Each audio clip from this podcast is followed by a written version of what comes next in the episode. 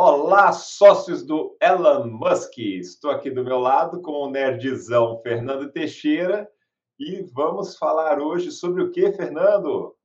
Cara, hoje a gente vai falar do terceiro master plan da Tesla. Terceiro master plan é o terceiro plano secreto, é isso que você? Terceiro a gente está falando secreto. de plano secreto, né? Uhum, estamos falando. Plano secreto que todo mundo sabe o que, que é. É, ele fala para todo mundo e esse é, tem uma característica que é o seguinte: além de secreto, ele é não oficial, porque os dois primeiros estão escritos. Esse não está é. escrito. Ah, mas você já está sabendo. Então esse é secreto, secreto mesmo. Cara, é aquele, aspas, secreto, né? é aquele secreto do Elon Musk, né? Uhum. Vamos, sem mais delongas, começar? Bora, ó, já deixa seu like aí. Se você não gostar do vídeo, depois dá o dislike, mas já deixa o like logo. Bora? Vambora! Gostei disso. Esse aqui vai ser difícil de não gostar. No mínimo, você vai acabar achando super interessante porque tem uma teoria muito legal. Vamos lá. Cláudio, para falar do que aconteceu, é o seguinte: é, esse, quando a gente fala assim, terceiro plano secreto, a Tesla já mandou dois documentos, né? o Master Plan 1 e o Master Plan 2. Você entra no site deles, está lá dizendo o que, que eles vão fazer. Só que o nosso sócio, o Elon, ele é um cara assim, é incrível, cara, é, o jeito que ele opera, o jeito que ele faz as coisas, tá? Ele é um cara muito, muito transparente. É incrível como é que pode ser tão grande e tão transparente. E quando o, o, quando o mercado começou a falar do terceiro master plan, o que aconteceu, e aqui vale a pena você voltar e assistir os dois episódios que a gente comentou sobre isso, foi durante a apresentação dos resultados de 2021, um dos anos mais difíceis, mais tumultuados na economia mundial. O Elon Musk fez a apresentação e a gente gravou dois episódios. Aí, em algum lugar da tela, vai aparecer o link para esses dois episódios, tá? Ou para um deles, o primeiro, depois aparece para o segundo. E durante essa apresentação. Aqui, só, só, um segundo. Eu boto ou em cima, tá certo? Também coloca a descrição embaixo. Na descrição do vídeo já coloca esses vídeos que você está falando. Beleza? Legal. Show de bola. O que, que aconteceu? Essa apresentação de resultados de 2022, Cláudio, ela gerou muito, muito mal-estar nos analistas, entendeu? E a gente comentou por isso, inclusive a ação da Tesla está andando de lado nesse período agora, né? Andando de lado, assim, com uma razão preço-lucro de 174 vezes. É brilhante, é muito grande, né? Posso falar um pouquinho? Eu uhum. aproveitei e comprei mais ação semana passada, porque aproveitei essa baixa e aproveitei que também o dólar deu uma baixadinha, né? Então dá para comprar um pouquinho mais de ação. Excelente é. investimento, tá? E quando é, a gente tem estudado muito essa apresentação, né? É uma apresentação, conforme eu já falei, o inglês é mais difícil e tudo. E de dentro dela é nossa opinião que tenha saído o terceiro master plan da Tesla. Para explicar isso, eu coloquei esse gráfico misterioso aí, que se chama curva S, ok? Esse gráfico aqui, ele é um gráfico que ele explica como todas as tecnologias do mundo são é, entram no mercado, a maneira como elas são é, lançadas e a maneira como elas são adotadas, tá? Para você entender aqui como funciona isso, Cláudio, é o seguinte: Imagina ou uma indústria ou um produto. Vamos imaginar, por exemplo, videocassetes. É, aquela leitora de videocassete que todos nós, em determinado momento, tínhamos em casa, tá? Então, esse produto, no início, ele tem um desempenho ruim. Ele é caro, ele não faz as coisas dele, pouquíssima gente tem, entendeu? À medida que o tempo vai passando e que mais investimentos vão sendo feitos naquilo, para melhorar a performance, para diminuir o custo, para tornar mais fácil, para fabricar, para tornar mais disponível, tá? Chega um momento em que o principal obstáculo à adoção do mercado é vencido. E aí vem uma fase de crescimento muito grande, onde todo mundo começa a usar aquela tecnologia. Todo mundo, entendeu? E, inevitavelmente, chega um momento, às vezes muito demorado, às vezes é, rápido, tem sido cada vez mais rápido, que aquela tecnologia se aproxima do limite dele e o, o desempenho daquilo entra numa espécie de platô, aquilo não muda mais é, de uma maneira é, tão rápida quanto era aqui no início e todo mundo que você conhece tem um igual ou usa aquilo ali. Entendeu a conversa? Eu entendi e vou explicar em termos ciclísticos, que eu sou ciclista, então vou explicar em termos ciclísticos para as pessoas entenderem. É, existe dois padrões universais de bicicleta. Uma é a bicicleta de estrada, que é a road, né, road bike, é, ou speed, que a gente chama. E esse padrão, ele, por exemplo, o padrão de roda, ele já tem 40, 50 anos que está naquele padrão, tá certo? Começou, você pode ver fotos do, do início do século passado, os caras com umas rodonas na frente, rodinha atrás, e vai indo, vai indo, chegou no padrão, né? É, e o, a bicicleta de speed, se você pega uma bicicleta, eu ando com uma bicicleta de 96, Fernando, tá? Hoje eu, eu brinco aí com a galera com uma bicicleta, uma Caloi Edberg de 96, e ela praticamente, é, se você pegar ela ou pegar uma ultra moderna, você vai ver que tem diferenças, mas o, o, o assim a estrutura em si não mudou tanto, porque ela já está no limite do desenvolvimento. Então são ganhos marginais, é um freio a disco que se colocou, né? É um pneu que agora é, é, é tubeless, né? Antigamente eu uso com câmara, mas hoje já tem pneus tubeless. E a bicicleta, outra bicicleta que eu ando é a mountain bike. E a mountain bike, em 10 anos, ela teve uma evolução assim estúpida.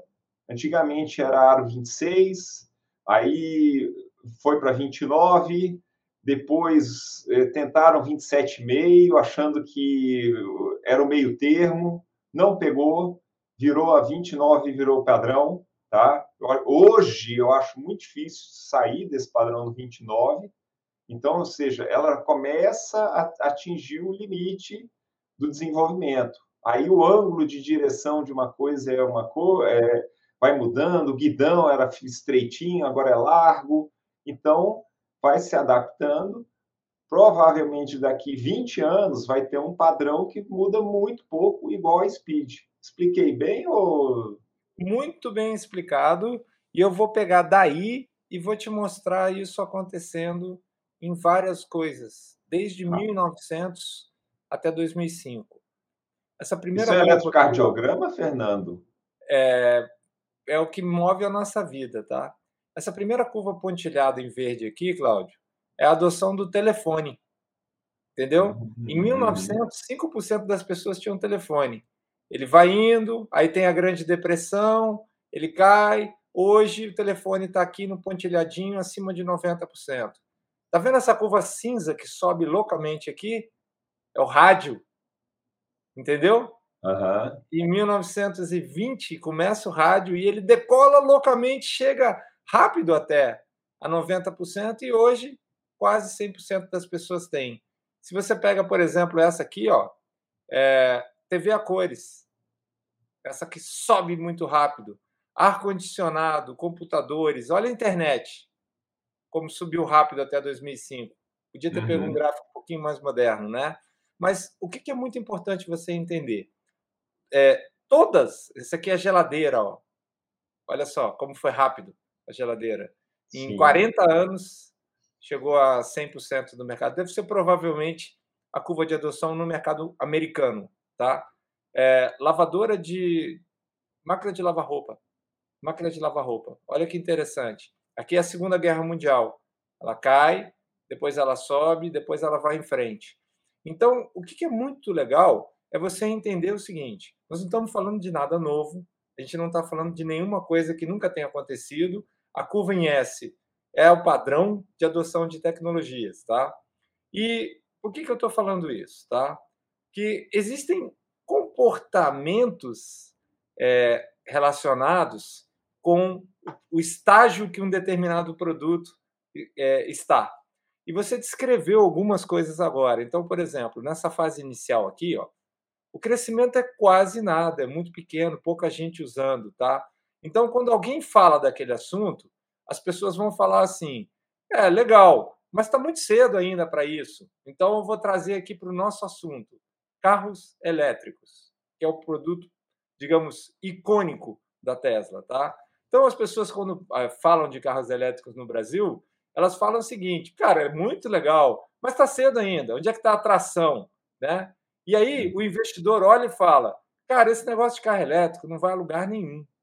E aí acontece o ponto de inflexão, onde determinadas tecnologias convergem, e aí você começa as pessoas falando o seguinte: é, talvez isso aí não seja completamente sem esperança, não. Entendeu? Já começa a mudar o discurso. E na época da subida, né, as pessoas falam: caramba, está acontecendo, todo mundo vai ficar rico, entendeu? E uhum. lá em cima, no topo, a coisa muda, né? Uai, o que, que aconteceu de errado?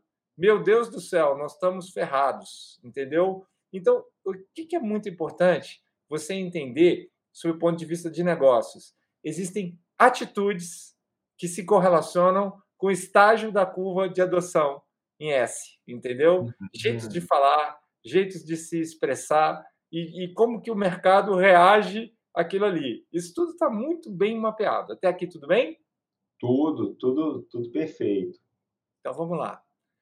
Uma coisa importante também a ser entendida é que as curvas S não são sozinhas. Aquele gráfico que eu mostrei lá, é, ele, ele mostra uma sucedendo é, ao lado da outra.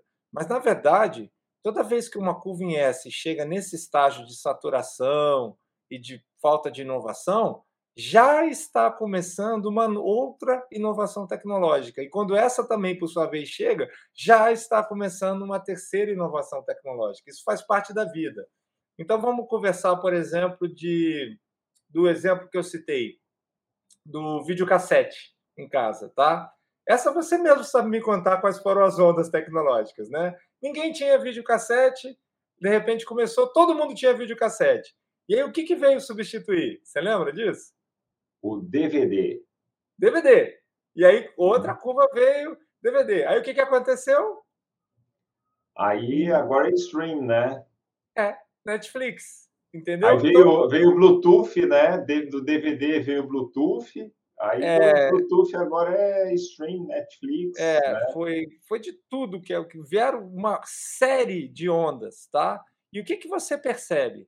A tecnologia muda, né? Quer dizer, videocassete, DVD, streaming, mas o mercado continua lá, que é entretenimento, entendeu? Só que as inovações tecnológicas vão mudando para atender aquela necessidade. E, cara, provavelmente você adoraria investir numa empresa de videocassetes nesta posição aqui, quando estava começando a decolar. Aliás, se você soubesse com certeza, você gostaria de investir bem no iníciozinho, concorda? Uhum. Com certeza. Só que você falar sobre esse negócio de investimento, né? Já, já que a gente está falando também sobre isso, te cortando um pouco, Fernando. É, quando a Blockbuster estava aqui nessa segunda linha, né? É, acho que já foi a segunda linha onde a Blockbuster, gente, para quem não conhece, foi a maior locadora de videocassete, de, de fitas de videocassete que a gente antigamente né? Tinha que pegar, ou comprava, ou ia numa locadora de videocassete, né? E puxava aquele videocassete, reservava, lançamento tinha que reservar, né? Pagava mais caro naquele lançamento, então a gente reservava e eles pegaram e fizeram uma coisa bem interessante, que você não precisava devolver mais presencialmente, tal hora, você podia só jogar lá dentro na, né? Tinha um receptor tipo de carta que você jogava tudo, e eles viraram a maior locadora de videocassetes do planeta. E a Netflix ofereceu para eles, né, serem sócios e eles recusaram, eles não acreditaram nessa tecnologia de streaming, tá? E hoje não existe mais Blockbuster. Aqui virou lojas americanas, né? Americanos Express, eles compraram os pontos, eles tinham excelentes pontos, né? O pessoal da, das lojas americanas. E não existe mais Blockbuster, não existe mais. Prontinho. O que aconteceu com o cara lá? Eles estavam na rampa de subida ou perto daqui, Netflix, no que diz respeito à, à, à transmissão por streaming, estava aqui embaixo, o cara não conseguiu avaliar a, a, a, o investimento deixou passar. Tá? Então, você explicou um exemplo que trouxe muito, muito claro para nós brasileiros, né? todos assistimos isso, né? e o que é muito importante você entender é, é que isso novamente aconteceu dentro da Tesla. Por quê? Quando você hoje vai fazer análise de quanto vale a Tesla, se eu devo investir, entendeu? Você vai pensar em veículos elétricos. A gente já discutiu muito sobre isso, falou em vários programas que é mais do que isso, mas a maior parte do faturamento ainda hoje vem de veículos elétricos. E as pessoas olham e falam o seguinte, mesmo que seja intuitivamente, elas falam o seguinte: estamos vivendo a curva de adoção de veículos elétricos.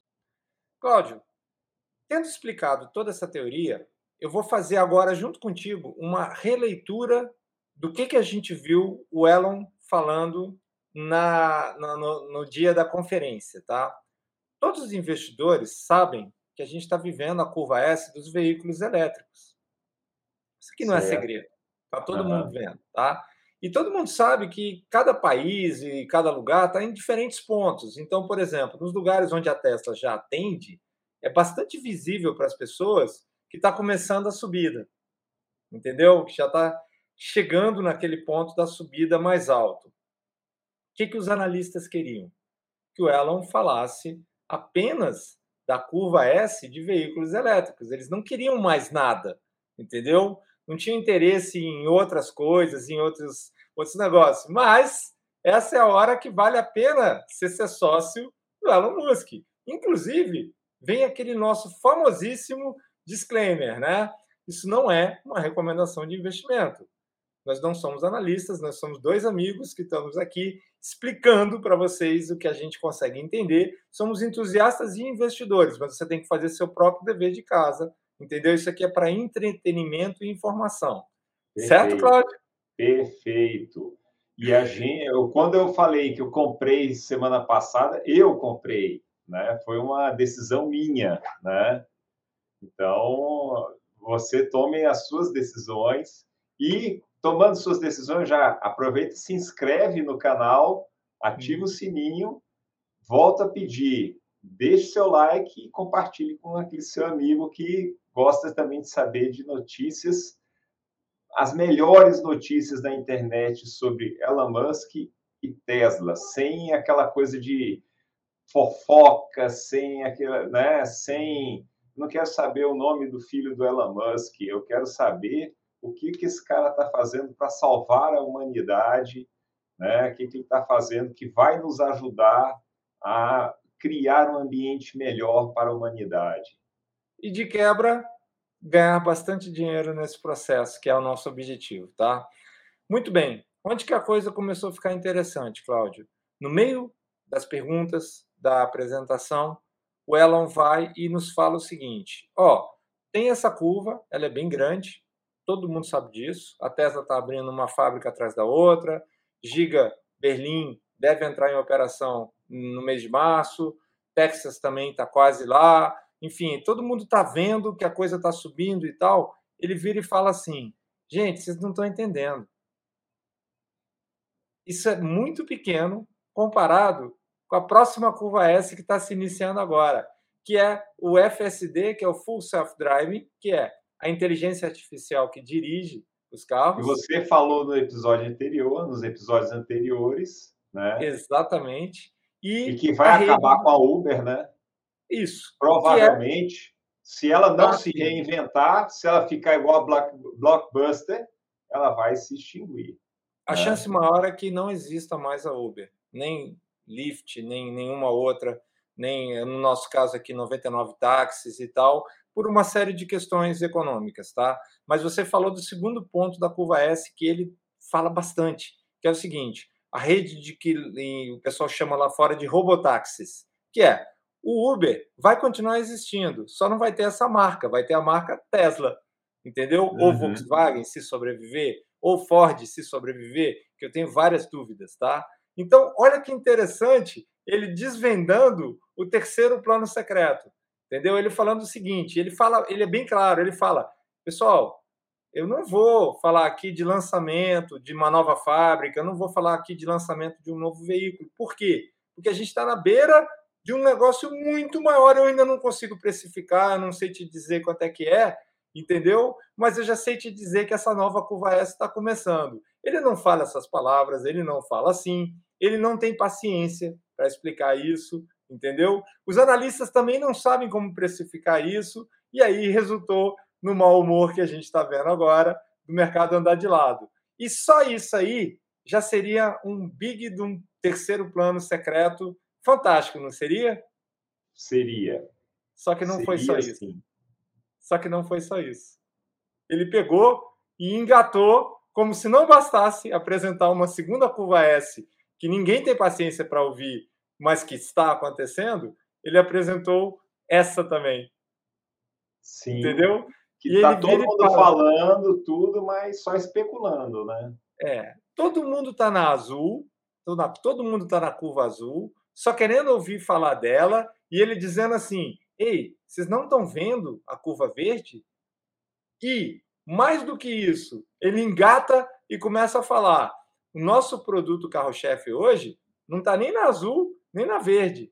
Em desenvolvimento, nós estamos trabalhando de inteligência artificial e o robô Optimus, entendeu? Uhum. Que configura uma curva S gigante, que é a curva, enquanto que a primeira é veículos elétricos, a segunda é transporte puro, a terceira é trabalho, que é uhum. é substituir a maneira como se faz o trabalho. E ele faz as perguntas filosóficas que ele quer.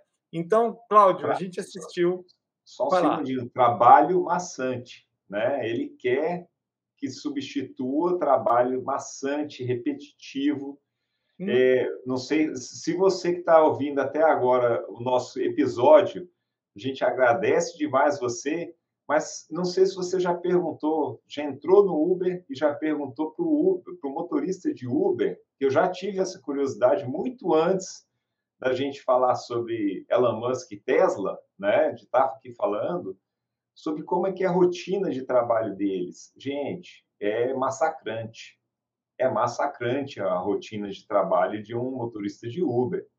Então, ele está tirando esse cara que hoje está massacrado ali, tendo que ficar horas dentro de um carro, transporta para um lado, transporta para o outro, né, correndo vários N riscos, para esse cara poder ter o carrinho dele, né, um carrão, né?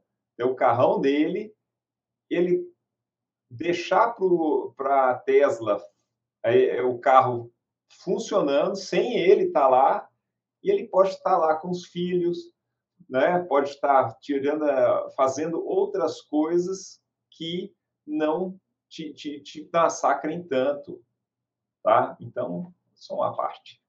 É, tem muitas implicações. A gente não pode, num vídeo pequeno como esse, falar.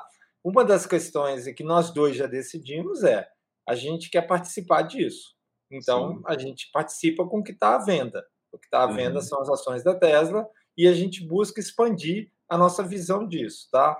Mas é, o mau humor que se gerou lá e, ao mesmo tempo, o que nós acreditamos ser a oportunidade do século para investimento, entendeu? Aparece dessa compreensão que, se você for assistir lá, você não vai encontrar essas curvas S, não vai encontrar essa explicação como está. Essa é a nossa interpretação e de outros grupos que estão falando sobre isso no mundo, do que realmente a gente assistiu na, no, nos resultados de 2021. A gente assistiu o terceiro plano secreto. Então, para quem é, é, nos acompanhou, tá? Nesse exato momento, a Tesla está executando muito bem em cima da curva azul e, na minha opinião, já é a grande candidata a ter ganho o jogo, entendeu? Assim como a Netflix, né? não é a única, mas é a, a dominante. Nos uhum. parece que, se você estiver falando de veículos elétricos, a Tesla já ganhou o jogo, só não deu tempo ainda dos lances acontecerem. Não acho viável que nenhuma das montadoras aí consiga reagir contra isso. E ela está, então, finalizando nos próximos quatro a cinco anos tudo o que precisa para a curva verde se transformar numa curva muito maior do que ser dono do, do que ser fabricante de veículos elétricos, é ser dono dos, de todos os Uber modernos que vão acontecer. E o que ele respondeu, que gerou muito mau humor, é onde está então o desenvolvimento da Tesla hoje? No início da curva vermelha. Entendeu? Uhum. Então, essa interpretação do terceiro plano secreto, talvez a gente vá ver confirmado isso se ele escrever, é possível, né? Ele vai uhum. escrever a parte 3, tá? Mas essa é a leitura de longo prazo e por que, que a gente é tão entusiasta com essa ação e por que, que a gente investe nela tudo que a gente pode. É, você teve uma oportunidade agora, sempre lembrando que você tem que fazer seu próprio dever de casa, mas talvez você não tenha entendido a dimensão dessas três curvas é, se superando uma atrás da outra. Note, ele não está sozinho, mas ele pode ser o líder de cada uma dessas três. Essa ação pode se multiplicar dezenas, centenas de vezes ao longo dos anos. E assim ficamos por aqui nesse episódio revolucionário, mostrando o terceiro plano secreto da Tesla. Respirar aqui que a informação é punk. é isso aí, gente. Muito obrigado aí por nos acompanhar. Realmente fiquei muito empolgado com toda essa explicação do Fernando. Espero que as minhas intervenções tenham ajudado né, o pessoal a entender melhor sobre a curva S. E semana que vem tem mais um episódio. Bora lá se inscrever.